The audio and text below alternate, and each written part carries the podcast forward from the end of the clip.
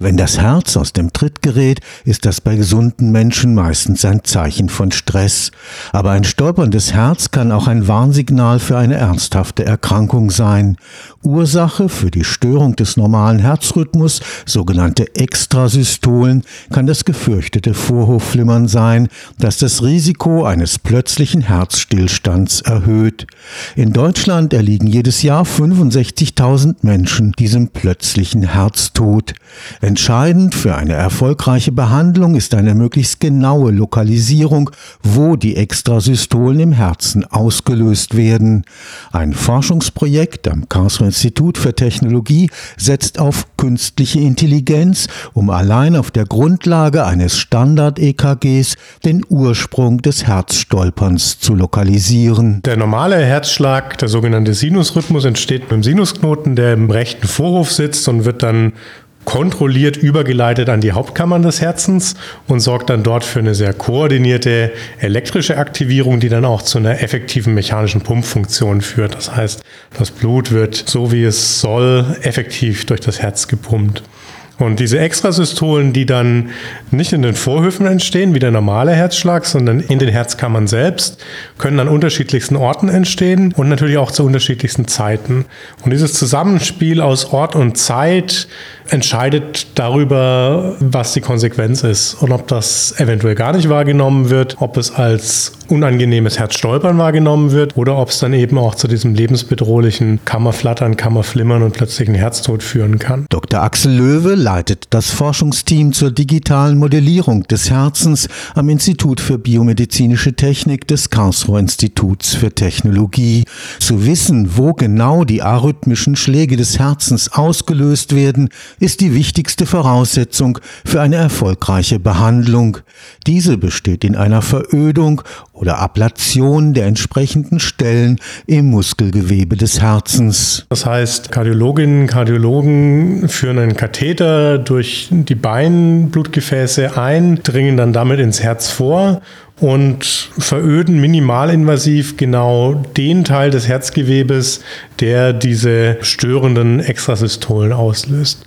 Und das natürlich zu lokalisieren, genau den Teil des Herzens zu finden, in dem diese automatischen Erregungen entstehen, das ist sehr zeitaufwendig, weil man natürlich Punkt für Punkt schauen muss und dann natürlich auch den richtigen Zeitpunkt erwischen, in dem dieses häufig doch relativ seltene Ereignis dann auch tatsächlich stattfindet.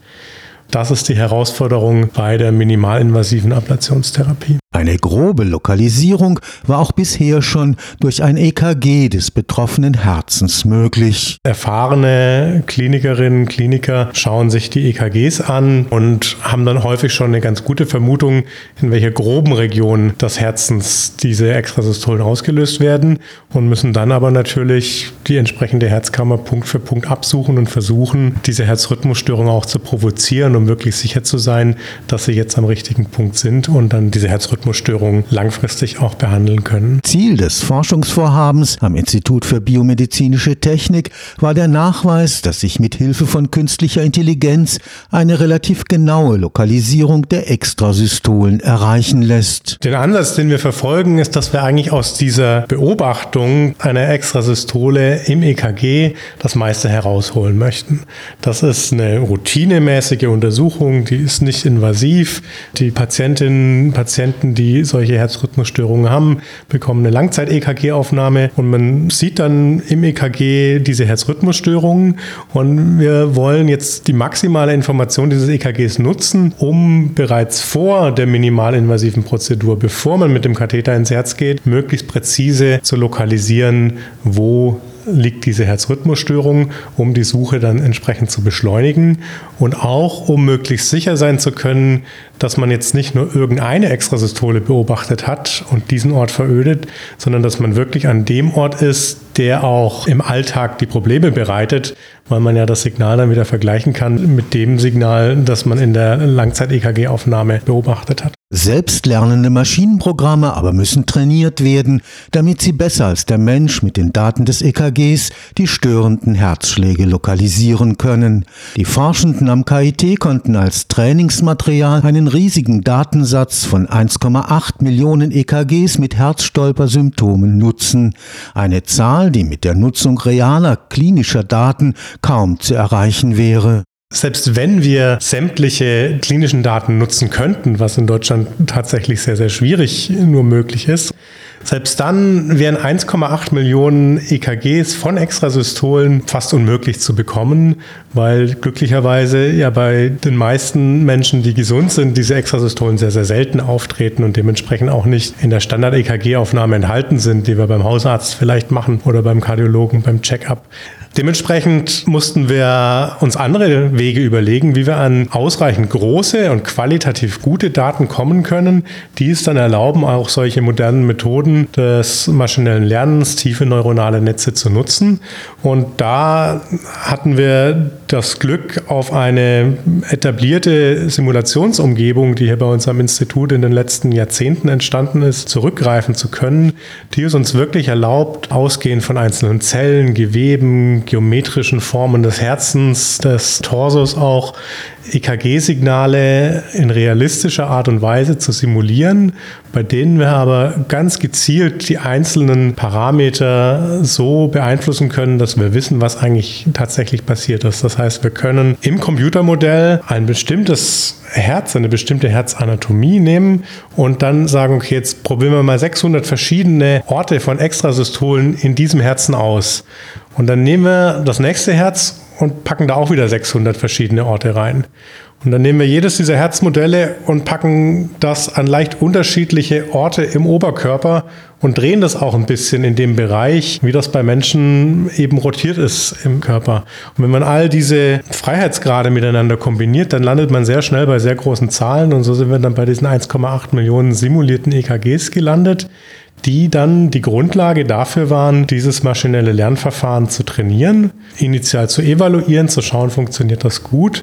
Natürlich mit dem Ziel, das dann auf klinische Daten anzuwenden und auch zu schauen, funktioniert das dann bei den tatsächlichen gemessenen EKGs auch. Waren unsere synthetischen simulierten Daten gut genug dafür? Die so trainierten KI-Programme können den Ursprung der Extrasystolen im Herzen mit erstaunlicher Genauigkeit angeben. Ein gutes Maß für den Erfolg Erfolg der Methode oder die Genauigkeit ist der Lokalisierungsfehler. Wie weit liegen wir daneben?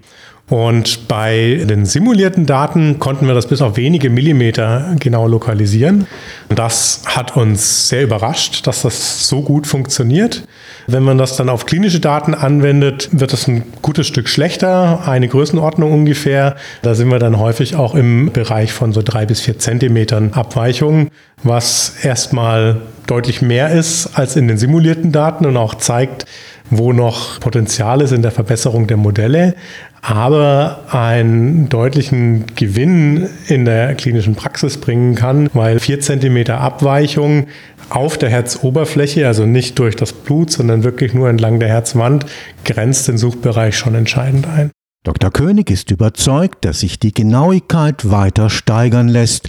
Dafür müsse die Computersimulation die Besonderheiten der individuellen Anatomien des Herzens und der umliegenden Organe noch besser berücksichtigen. Wir haben die Vermutung, dass die Variabilität, die wir abbilden, in vielen Aspekten schon ausreichend ist, zum Beispiel bei der Herzform. Da gibt es sehr ausgefeilte Methoden über sogenannte statistische Formmodelle, die Variabilität abzubilden mit der Rotation im Körper und der Position des Herzens im Oberkörper, was Herzformen angeht, was Herzgrößen angeht, was Ausbreitungsgeschwindigkeiten im Herzen angeht. Das haben wir alles gut abgebildet. Und mein Eindruck und die Diskussion dieser Arbeit auch ist, dass wir im Herzen da schon relativ gut sind. Wo wir noch mehr Variabilität abdecken müssen, ist im Bereich zwischen Herz- und Körperoberfläche. Also die Variabilität der Oberkörperformen, der Organe. Dazwischen ist die Lunge, die eine stark andere elektrische Leitfähigkeit hat als das Herzgewebe oder das umgebende Gewebe. Dort haben wir noch nicht ausreichend viel Variabilität.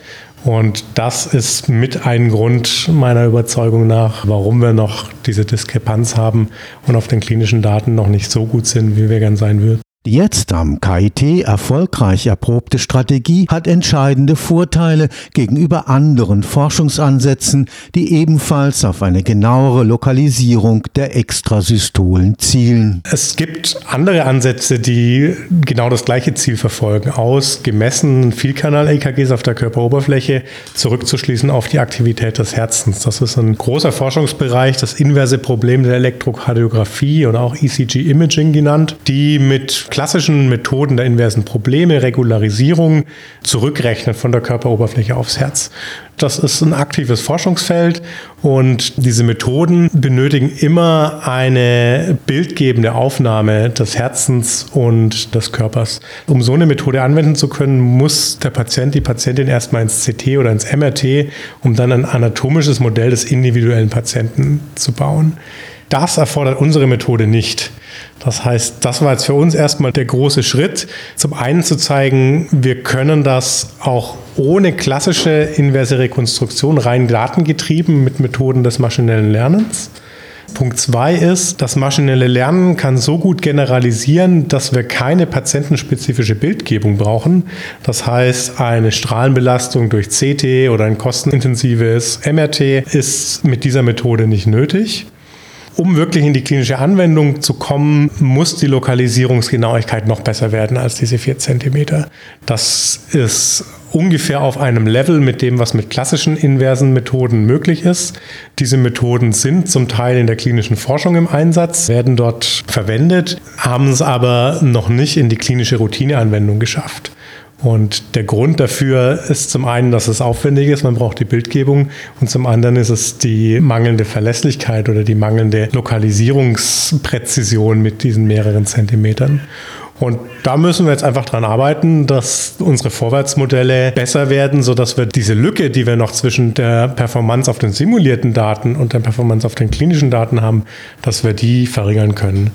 Und ich würde sagen, wenn wir von den 4 cm auf 2 cm kommen, dann wird auch der Enthusiasmus in der klinischen Community von ganz alleine kommen, weil das dann einfach ein wertvolles Werkzeug ist, das die tägliche Arbeit beschleunigt, erleichtert und damit zum einen günstiger macht, zum anderen aber natürlich auch die Risiken für die Patientinnen und Patienten verringert, weil die Prozeduren nicht mehr so lange dauern. Stefan Fuchs, Karlsruher Institut für Technologie.